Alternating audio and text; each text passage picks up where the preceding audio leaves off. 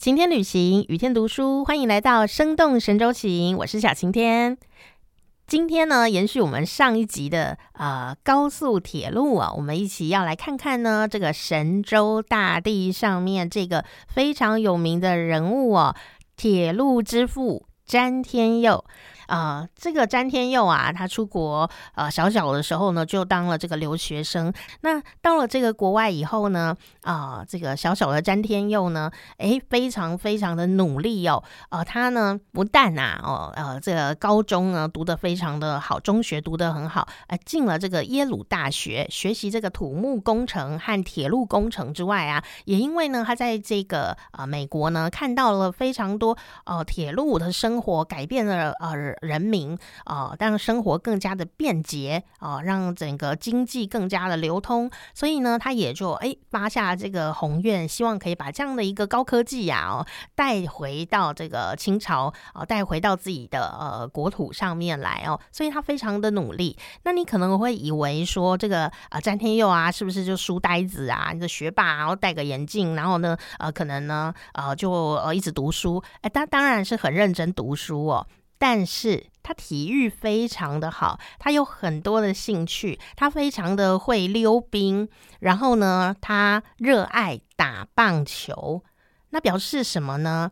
打棒球不是说哦他运动好而已哦，打棒球代表他善于团队合作，所以呢，诶。到了后面修铁路，哎呀，那就像他讲的，修铁路不是我一个人的功劳，不是我一个人的事情，这是大家一万个呃这样的工作的人员呢，一砖一瓦这样一石一水的这样子哦来开凿的。所以呢，我觉得那个团队合作精神啊，还真的就是一个体育活动当中呢把它培养出来的哦。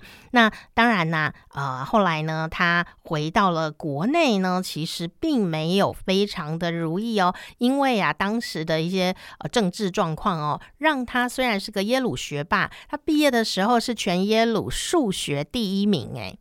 数学第一名是个华人呢，哦，这应该很少哦会去想到这样的一个呃，算是很光荣。虽然我们也没有努力些什么，都是他在努力哦，啊，但是呢，他回到了呃清朝的这个国内国土上哦，哎，其实并没有被重用，他就被调去呢呃学这个水师，到这个海上，你就想说铁路跟海有什么关系？他就是被冷冻的意思，让你呢完全使不上力。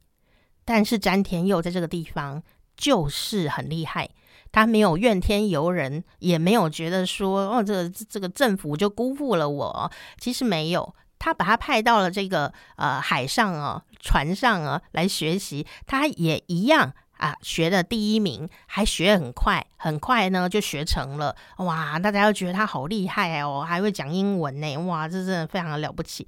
终于熬了七年之后，真久啊！熬了七年之后呢，有相关的铁路工作呢要来找他了哦。但是呢，这个铁路工作啊，哦，是要盖这样子的一个铁桥，滦河铁桥。事实上呢，这种事情。如果是个肥缺爽缺，怎么会轮到我们？对不对？就是这样哦。哎，詹天佑还是把它接下来。那到底有多难呢？因为啊，当时呢，呃，这个天津到山海关啊的金鱼铁路啊，这个天津的金啊，金鱼铁路呢，它啊要过河。哦，修到了这个滦河，需要一座桥，但滦河不止水很深呐，啊，泥沙也很深，所以你要怎么去建它呢？哇，然后那个水啊涨起来啦，流又很急呀，哇，这个要光是打个桩呢，都是相当困难哦。所以当时的这个呃欧美的呃工程师哈，都试过一轮了啦。哦，三三个国家的工程师都试过一轮了，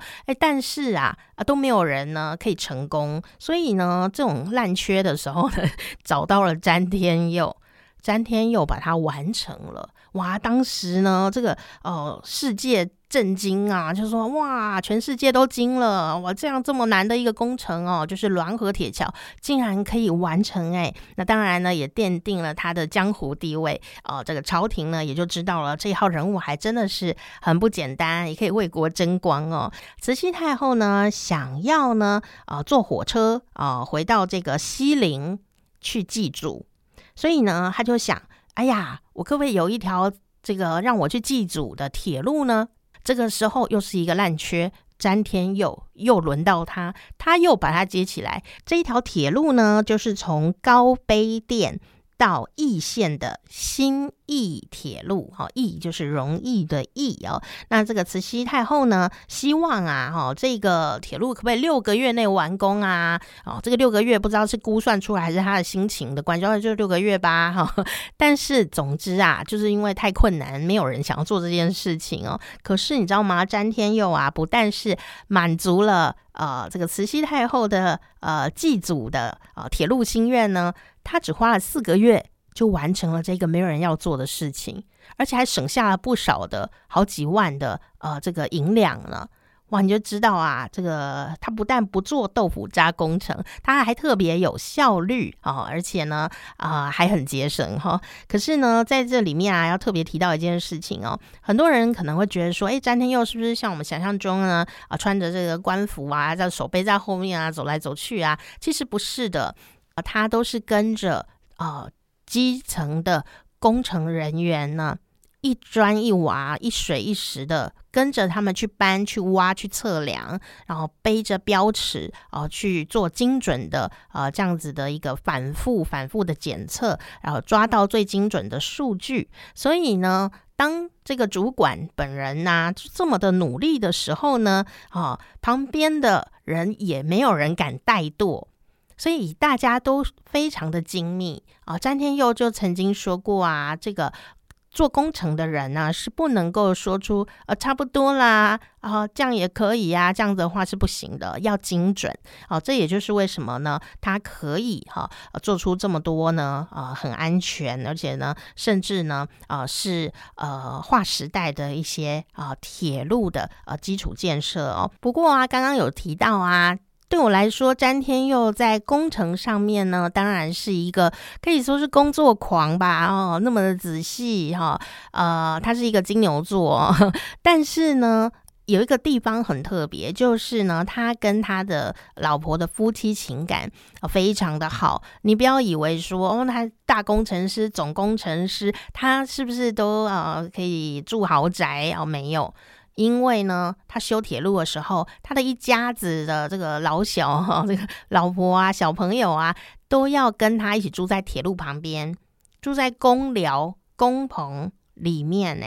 要是我才不要呢！虽然他是一个好老公啦哦，然后呢，就要随着铁路盖到哪里呀，他就住工地住到哪，不是他一个人住哦，他全家人都住哦。但是这样还是有生八个小孩，你就知道他感情真的是蛮好的哦。啊，那。从哪里看得出来他是一个暖男呢？他的夫人呢？哈呃，谭菊珍哈，他呢非常的呃身体有点虚弱啦，哦，有这个呃肺病，所以呢他很虚弱之外呢，哎吃饭也很慢。